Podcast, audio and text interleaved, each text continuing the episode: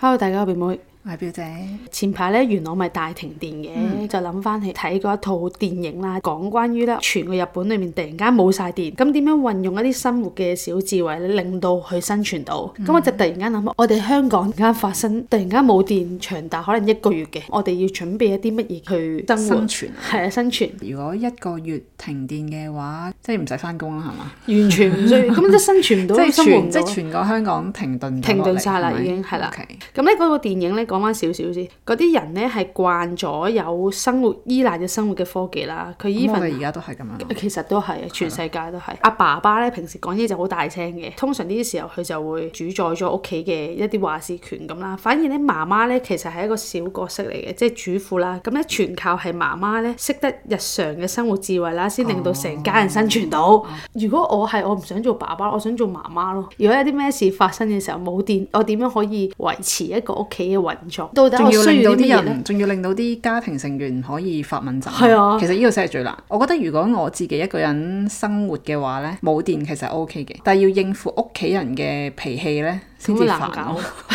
係咪先？ 咁但係如果嗰個日子冇電嘅日子係日復日嘅，咁啲人咧開始已經還可以係一個月就冇嘢食㗎啦，開始冇嘢誒食搶購嗰啲糧食㗎啦，冇水㗎 啦。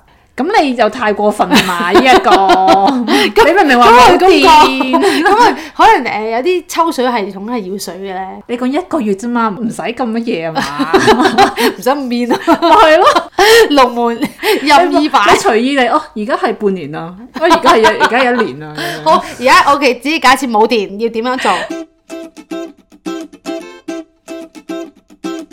首先我就覺得要有一個濾水壺先啦。啊首先我哋係有嘅， 新買咗個濾水壺係唔需要任何電力都能夠維持到佢嘅乾淨程度嘅。 係啦， 所以我都係覺得濾水壺係勁緊要。如果我冇咗呢個濾水壺，山水其實我都可以照飲嘅，即係水喉水、如果咁樣講嘅話呢，突然間係覺得需要買定活性炭咯。活性炭活。性炭擺喺個水嗰度咧，可以有個濾水功能，淨化水質功能。 OK，跟住咧。梗係要蠟燭同埋火機啦。呢我有蠟燭，但我個唔係最簡單但我嘅。漏咗火機喎，喂，咁你火柴啊？你諗住用？唔係我係冇冇呢個，哦 OK 定係鑽木取火咧？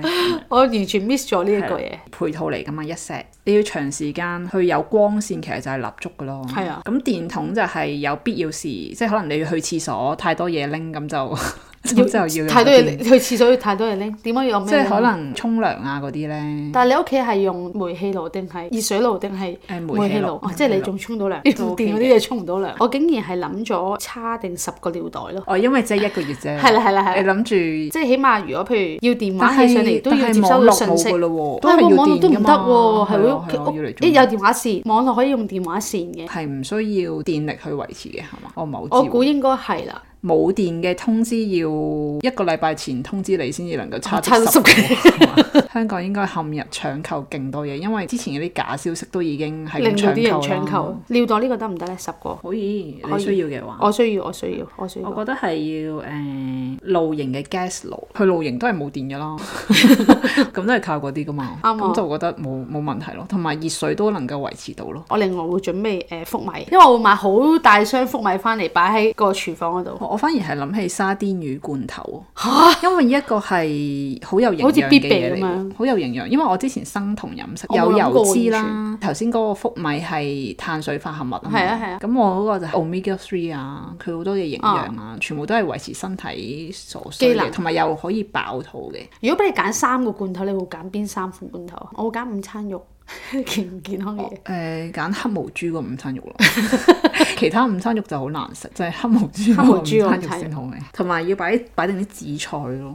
哦， 跟住我我會準備誒誒好多罐粟米到湯。時到時生酮飲食 咯，生酮嘅時候咧，其實冇咁容易肚餓噶。哦，係喎係係啊喎。咁你就食嘅嘢就少咗噶啦。咁如果三個罐頭咧，仲有兩罐，你會揀咩？嗯我咪一個係黑毛豬，跟住一個係沙甸魚。一嚟就諗到呢兩個咧，就係因為生酮飲食都嘅時候可以就係有食嘅。哦，我會揀豆豉鯪魚。啊，都得，我都好中意食豆係嘛豉鯪魚豆豉鯪魚係啊啊，茄汁豆，因為佢有蛋白質。咦，咁你已經完全生酮得咯生酮飲食係唔可以食茄汁豆嘅，啊因為佢有糖啦，同埋豆係都有碳水，咁哦但係低碳飲食咯 喎！。突然間由生酮變翻低 碳，哦，你咁你三種都 make sense 喎，可以生存一個月噶咯冇喎。錯，跟住加一盤蛋 咯。我發覺蛋係真係好需要。點解咧？誒、茄汁豆加兩隻蛋就可以一餐嘅咯，已經。同埋生態必咧須，同埋我之前咧生酮飲食咧嘅時候咧，就學識咗焗嗰啲生酮嗰啲麵包啊。嗯，誒、大豆蛋白粉啊，誒、杏仁粉啊，跟住加蛋，跟住加啲油，其實基本呢兩樣嘢啦。咁當然都可以再加其他啦。咁你咁樣撈撈埋，然後攞去焗，咁就搞掂。但係你係啊嗯唔係喎，焗爐冇電喎。嚇咁有開唔到 gas 喎爐噶嘛 哦，係喎，gas ，gas 爐係可以做任何嘢噶嘛。pancake 我嗰陣時都係咁樣整出嚟，啊啊啊，係係喎都幾好味，pancake 同埋好喎。飽肚嘅。我又點解諗唔到？同我埋淨係牛諗到油粟米，同醬。埋牛油果咧，其實可以擺好耐噶嘛而。家係諗到成個餐單喎。 咁就應同埋牛油果係極高營養價值，即係你喺嗰段時間都唔會甩頭髮，應 該。即係如果你日日食蜂蜜，應該會甩頭髮。O K，唔會，我仲會飲埋粟米湯，有午餐粟米有。湯你睇我全部都健唔健康咪嘅係嘢。咯，會勁肥咯， 係咯，都唔會嘅。可能因為冇零食會好啲嘅。某程度上，某一啲人咧會覺得好開心嘅，因為一個月唔使翻工，唔使 翻學。但係咧，網絡先生存網到，絡先生存到嗰啲人咧就會覺得好辛苦啦。都真係。咁我就還可以嘅，但係因如果為有書、哦，有簿、有筆，同埋你都唔需要同人哋聯絡，你可以完全唔同人聯絡都得，要同邊個聯絡啊？即係朋友，即係一定要一個月哦係裏一面個月都一定要同人聯絡。即係冇網絡，你唔會覺得悶，因為而家啲人通常都係哦，你咁俾有科技進書又佔有咗，書，琴日打風我都係，因為屋企嗰部電視又俾人霸住咗嚟打機，喺張床度睇書咯，即係睇翻我之前買落嗰啲書。哦，咁你尋日有冇要開個風扇？啊，琴日好大風喎， 係啊，即係我想睇下你其實我冇尋日係風扇咪啊已經經歷咗一日冇電嘅生活？冇冇風開，扇因為你電話都冇電啊嘛，你唔記得啦。哦係我係風扇都冇喎，我一直以嚟都冇風扇啦。哇！我即冇係打啊其實你一直依都係講緊， 因為其實我一開呢個 topic 嘅時候咧，表姐同我講，其實 O K 都好似喎，冇啊乜嘢。如果有有水嘅話，都好似冇乜嘢。係咯。但我係已經係嚇唔得喎，我又要準備幾多個尿袋去叉呢個嘢啦，我又要準備啲乜嘢啦。呢我我覺諗得到嘅就係電器嘢咯。只要唔使翻工咧，我就覺得好似即係好似冇乜嘢需要，因為你翻工一定要用電腦去到係啊做一啲嘢啦。咁如果其實都唔使翻工咯，你頭先咪睇到 I G 個 post 嘅，話個咩富豪啊哦，係落難富豪嘅話，啊，有個富你覺得你可唔可以去嗰度生活啊？荒島可能要有啲要識釣魚先得咯，同埋爬樹我就覺得 O K 啦，即係我要學呢兩個嘅求生 技能。誒唔、一定要食肉嘅，嗯食魚都能夠誒、生存到，即係你要識起火，你先燒到條魚噶嘛。你要學三樣嘢：爬樹、釣魚同埋起火。鑽木取火真係唔掂啊！如果我我投降先，一個月啫喎。我淨係諗起。即開唔係夏天又要有冷氣同風扇，冬天又有暖爐係嘛？啊最少要有風扇先，暖爐可以唔使。